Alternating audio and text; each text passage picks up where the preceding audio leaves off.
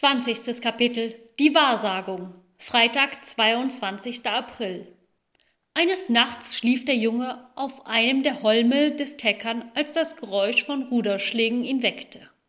Kaum hatte er die Augen aufgemacht und sie auf den See gerichtet, als ein starker Lichtschein aufflammte, der ihn beinahe blendete. Zuerst konnte er nicht begreifen, was draußen auf dem See so hell leuchtete, aber bald sah er, dass am Schilfrand ein Kahn lag, in dessen Hintersteven eine große Pechfackel an einer eisernen Gabel brannte. Die roten Flammen der Fackel spiegelten sich deutlich in dem nachtschwarzen See, und der prächtige Schein musste die Fische herbeigelockt haben, denn um die Flamme in der Tiefe herum zeigte sich eine Menge dunkler Striche, die sich beständig bewegten und den Platz wechselten. In dem Kahn befanden sich zwei alte Männer, der eine saß bei den Rudern, der andere stand auf dem hinteren Brett und hielt einen kurzen, mit großen Widerhaken versehenen Spieß in der Hand. Der Mann, der die Ruder führte, schien ein armer Fischer zu sein. Er war klein, ausgemergelt und wettergebräunt und hatte einen dünnen, abgetragenen Rock an. Offenbar war dieser Mann gewohnt, bei jedem Wetter draußen zu sein und machte sich nichts aus der Kälte. Der andere war wohlgenährt und gut gekleidet und sah wie ein gebieterischer, selbstbewusster Bauer aus. Halt nun still, sagte der Bauer, als sie dicht bei dem Holm waren, wo der Junge lag. In demselben Augenblick stieß er den Spieß ins Wasser, und als er ihn wieder herauszog, kam ein langer, prächtiger Aal mit aus der Tiefe herauf. Ei, sieh da, sagte der Bauer, während er den Aal von der Gabel losmachte. Das ist einer, der sich sehen lassen kann. Jetzt haben wir, glaube ich, genug und können umdrehen. Aber der andere schaute sich um, ohne die Ruder zu bewegen. Wie schön ist es heute Abend hier draußen, sagte er. Und das war in der Tat so. Kein Lüftchen rührte sich. Mit Ausnahme des Streifens, den der Kahn gezogen hatte, lag der ganze Wasserspiegel regungslos da. Wie eine Fläche aus purem Golde leuchtete er in dem Feuerschein. Hoch und klar wölbte sich der mit Sternen besäte dunkelblaue Nachthimmel darüber. Gegen Westen verdeckten die Schilfholme das Ufer. Dort drüben erhob sich der Omberg groß und dunkel, viel mächtiger als gewöhnlich, und er schnitt ein großes dreieckiges Stück des Himmelsgewölbes weg. Der andere wendete den Kopf von dem Feuerschein ab und schaute sich um. Ja, es ist schön hier in Ostgötland, sagte er, aber das Beste an der Landschaft ist doch nicht ihre Schönheit. Was ist denn das Beste? fragte der Fährmann. Dass es von jeher eine angesehene, hochgepriesene Landschaft war. Ja, das ist sehr wahr. Und ferner, dass man weiß, dass es immer so bleiben wird. Wie soll man das wissen? fragte der andere, der die Ruder führte. Der Bauer richtete sich auf und stützte sich auf seinen Spieß. In unserer Familie hat sich eine alte Geschichte immer wieder vom Vater auf den Sohn vererbt. Und in dieser Geschichte erfährt man, wie es mit Östgötland gehen wird. Dann könntest du sie mir wohl erzählen, sagte der Ruderer. Wir pflegen sie sonst nicht dem ersten Besten zu erzählen, aber einem alten Kameraden will ich sie nicht vorenthalten. Auf dem Gute Ulväsa hier in Ostgötland, fuhr er fort, und jetzt konnte man an seinem Ton merken, dass er etwas erzählte, was er selbst von anderen gehört hatte und auswendig wusste. Wohnte vor vielen Jahren eine Schlossherrin, die die Gabe hatte, in die Zukunft zu schauen und den Leuten vorauszusagen, was ihnen widerfahren werde. Und zwar sicher und genau, wie wenn es wirklich schon geschehen wäre.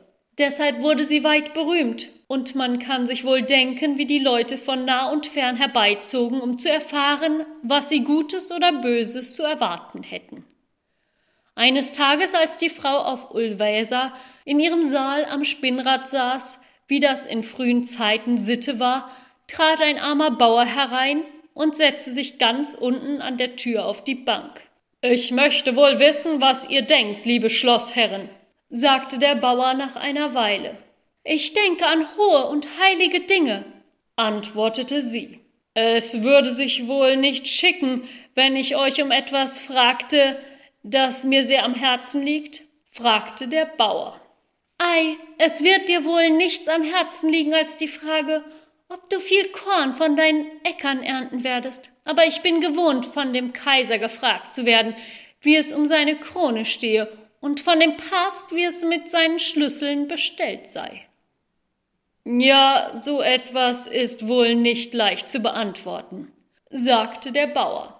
Und ich habe auch gehört, dass noch nie jemand von hier weggegangen sei, der mit der Antwort, die er erhalten habe, zufrieden gewesen wäre. Als der Bauer dies sagte, sah er, dass die Schlossfrau sich auf die Lippen biss und auf der Bank weiter hinaufrückte. So, das hast du von mir gehört, sagte sie. Nun, dann mache einmal den Versuch und frage mich nach dem, was du wissen möchtest, alsdann wirst du ja sehen, ob ich so antworten kann, dass du zufrieden bist. Nach dieser Aufforderung zögerte der Bauer nicht länger mit seinem Anliegen. Er sagte, er sei gekommen, sich zu erkundigen, wie es zukünftig mit Ostgötland gehen werde, denn nichts sei ihm so lieb wie dieses Land, und er wisse, er würde bis zu seiner letzten Stunde glücklich sein, wenn er eine gute Antwort auf diese Frage bekäme. Wenn du sonst nichts wissen willst, sagte die weise Frau, dann werde ich dich wohl befriedigen können, denn so wahr ich hier sitze, kann ich dir sagen, Ostgötland wird alle Zeit etwas haben, dessen es sich vor anderen Landschaften wird rühmen können. Ja, das ist eine gute Antwort, liebe Schlossfrau, sagte der Bauer, und ich wäre ganz befriedigt, wenn ich nur begreifen könnte, wie das zugehen soll. Warum sollte es nicht möglich sein? sagte die Frau von Ulvasa. Weißt du nicht, dass Ostgöteland jetzt schon weit berühmt ist? Oder meinst du, es gäbe in ganz Schweden eine Landschaft, die sich rühmen könnte, zwei solche Klöster zu besitzen wie Alvastra und Vreta und eine so schöne Domkirche wie die in Linköping? Das mag wohl so sein, sagte der Bauer. Aber ich bin ein alter Mann und weiß, dass das Herz des Menschen veränderlich ist, und ich fürchte, es möchte uns eine Zeit kommen, wo sie uns weder wegen Alvastra oder Vreta noch wegen unserer Domkirche ehren werden. Damit kannst du recht haben, sagte die Frau von Ulvasa. Aber deshalb brauchst du doch nicht an meiner Wahrsagung zu zweifeln. Ich werde jetzt ein neues Kloster auf Vadstena bauen lassen, und dieses wird sicherlich das berühmteste hier im Norden werden. Hoch und niedrig wird dorthin wallfahren, und alle werden diese Landschaft preisen, weil sie einen so heiligen Ort in ihren Grenzen birgt. Der Bauer erwiderte, er freue sich ganz außerordentlich über diese Nachricht, aber da er wohl wisse, dass alles vergänglich sei, möchte er eben doch gar zu gern erfahren, was dem Lande Ansehen verschaffen könne, wenn das Kloster Vadstena je einmal in üblen Ruf käme. Du bist nicht leicht zufriedenzustellen, sagte die Frau von Ulvasa, aber ich sehe gar weit in die Zukunft und deshalb kann ich dir sagen, ehe das Kloster Vadstena seinen Glanz verliert, wird daneben ein Schloss erbaut werden, das das prächtigste seiner Zeit sein wird. Könige und Fürsten werden da wohnen, und es wird der ganzen Landschaft zur Ehre gereichen, einen solchen Schmuck zu besitzen. Das zu hören freut mich auch sehr, sagte der Bauer. Aber ich bin ein alter Mann und weiß, wie es mit der Herrlichkeit dieser Welt zu gehen pflegt, und ich möchte wohl wissen, was die Blicke der Leute auf diese Landschaft lenken soll, wenn das Schloss einmal in Verfall gerät. Du begehrst nicht wenig zu wissen, sagte die Frau von Ulvasa. Aber ich kann doch so weit in die Zukunft schauen, dass ich sehe, wie in den Wäldern um Finspeng herum Leben und Bewegung entsteht. Ich sehe, dass dort Eisenhütten und Schmiedewerkstätten errichtet werden, und ich glaube, dass man die ganze Landschaft darum ehren wird, dass in ihrem Gebiet das Eisen verarbeitet wird. Der Bauer verbarg nicht, wie sehr er sich über diese Nachricht freute. Aber, fuhr er fort, wenn es nun so schlecht ginge, dass auch das Finsbenger Hüttenwerk sein Ansehen verlöre, dann könnte wohl unmöglich noch etwas Neues aufkommen, dessen sich Ostgötland rühmen könnte. Du bist nicht leicht zufriedenzustellen, sagte die Frau von Ulvasa. Aber so weit in die Zukunft kann ich doch noch schauen, dass ich sehe, wie hier von Herrenleuten, die in fremden Ländern Krieg geführt haben, Edelsitze erbaut werden, die so groß wie Schlösser sind. Und ich glaube, dass diese Herrenhöfe dem Lande ebenso viel Ehre eintragen werden, wie alles andere, von dem ich gesprochen habe. Aber wenn einst die Zeit kommt, wo niemand mehr die großen Herrenhöfe preist, so brauchst du noch keineswegs ängstlich zu sein erwiderte die Frau von Ulväsa. Auf den Auen von Medevi, in der Nähe des Wettern, sehe ich Heilquellen hervorsprudeln, und die Quellen von Medevi werden dem Lande ebenso viel Ehre gewinnen wie irgendetwas, von dem ich bis jetzt gesprochen habe. Ja, das ist wirklich etwas Großes, was ich da gehört habe, sagte der Bauer. Aber wenn nun eine Zeit kommt, wo die Menschen an anderen Quellen Heilung suchen. Deshalb brauchst du noch nicht ängstlich zu sein, antwortete die Frau von Ulväsa.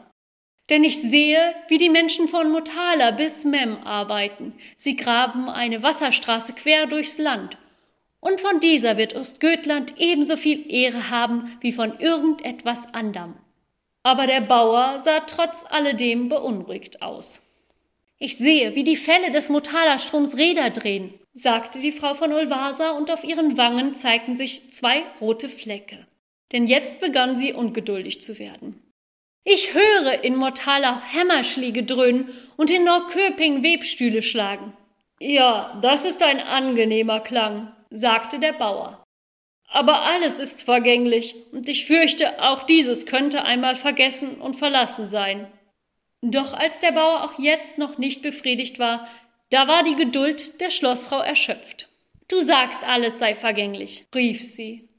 Aber jetzt will ich dir etwas nennen, was immer und ewig sich gleich bleiben wird. Und das ist, dass es hier in dieser Landschaft bis zum jüngsten Tage solche hochmütige, eigensinnige Bauern geben wird, wie du einer bist.